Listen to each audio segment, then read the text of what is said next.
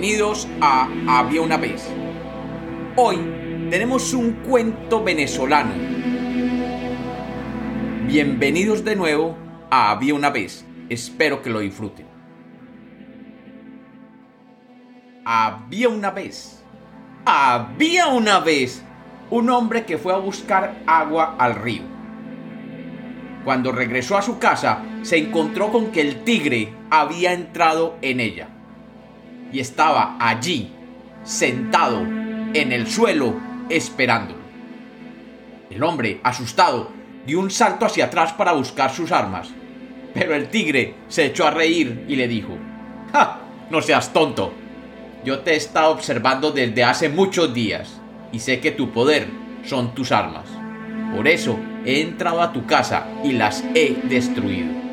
Así que no las busques más. El hombre vio entonces que el tigre estaba sentado sobre los restos de sus flechas y hachas. No temas. He oído decir a todos los animales del bosque que tú te consideras el ser más poderoso de la región.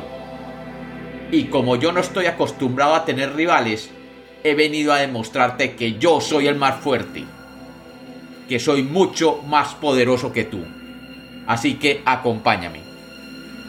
El animal se puso en pie y salió afuera hasta un matorral cercano. Allí se escondieron. Al cabo de un rato escucharon unos aletazos y vieron un paují que venía volando y se posó en lo alto de un árbol.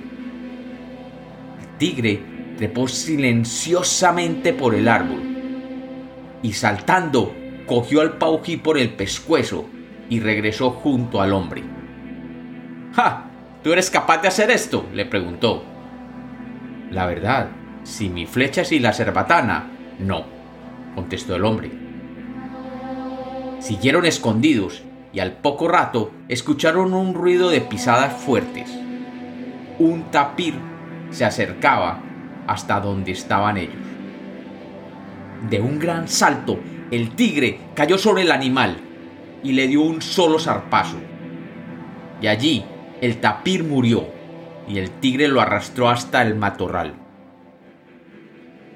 ¡Ja! ¿Puedes matar a un tapir como yo lo he acabado de hacer? preguntó. No, dijo el hombre, sin mis armas. Es imposible, no puedo. Entonces fueron a la orilla del río y el tigre sacó su lengua rosada y comenzó a golpetear el agua. Los peces, atraídos, se acercaron y de un solo manotazo el tigre sacó unos cuantos enganchados a sus uñas. ¿Y esto? le preguntó el tigre. Bueno, la verdad es que sin mis aparejos de pesca no lo puedo hacer, murmuró el hombre. El tigre se le quedó mirando y le dijo, Bien, y ahora te toca a ti. Tienes tres oportunidades para demostrarme tu habilidad. Si yo no puedo imitarte, seremos amigos. Pero si no lo consigues, te devoraré. El hombre estaba pensando en algo cuando vio que la luna estaba rodeada por las nubes. Y entonces le dijo al tigre, mira, mira ahí arriba y espérame aquí, que ya vuelvo. El tigre, desconfiado, dijo, espero que no me estés tomando el pelo y vayas a huir, porque te encontraré y te devoraré. No te preocupes, que ahora mismo vuelvo, dijo el hombre. Se metió en la selva y fue corriendo hasta su casa. Entró y buscó una torta de casabe, que está hecha de almidón de mandioca y es blanca y redonda. Cuando vio que la luna se escondía detrás de las nubes, corrió hacia donde estaba el tigre, le mostró la torta de casabe y le preguntó, Oye, amigo, ¿sabes tú qué es esto? Pues no, contestó el tigre. Mira el cielo y verás que la luna ha desaparecido. El tigre miró primero donde había estado la luna y después miró la torta. ¡Wow! ¡Has atrapado la luna! exclamó el tigre. Sí, dijo el hombre, y le dio un mordisco al casabe. El tigre, asombrado de ver cómo el hombre se estaba saboreando ese pedazo de luna, le dijo, Debe ser sabroso comer luna. El hombre le dio un pedazo y le dijo, Sí, amigo tigre, realmente está muy rica, pruébala. Y entre los dos se la comieron entera. Y el tigre se relamía. Mmm, qué lástima que se haya acabado, dijo el tigre. No importa, dijo el hombre. Saldrá una nueva y la podremos cazar. Y el tigre, excitado, le dijo, ¿y será que yo la podré coger? Pues claro, yo mismo te enseñaré cómo.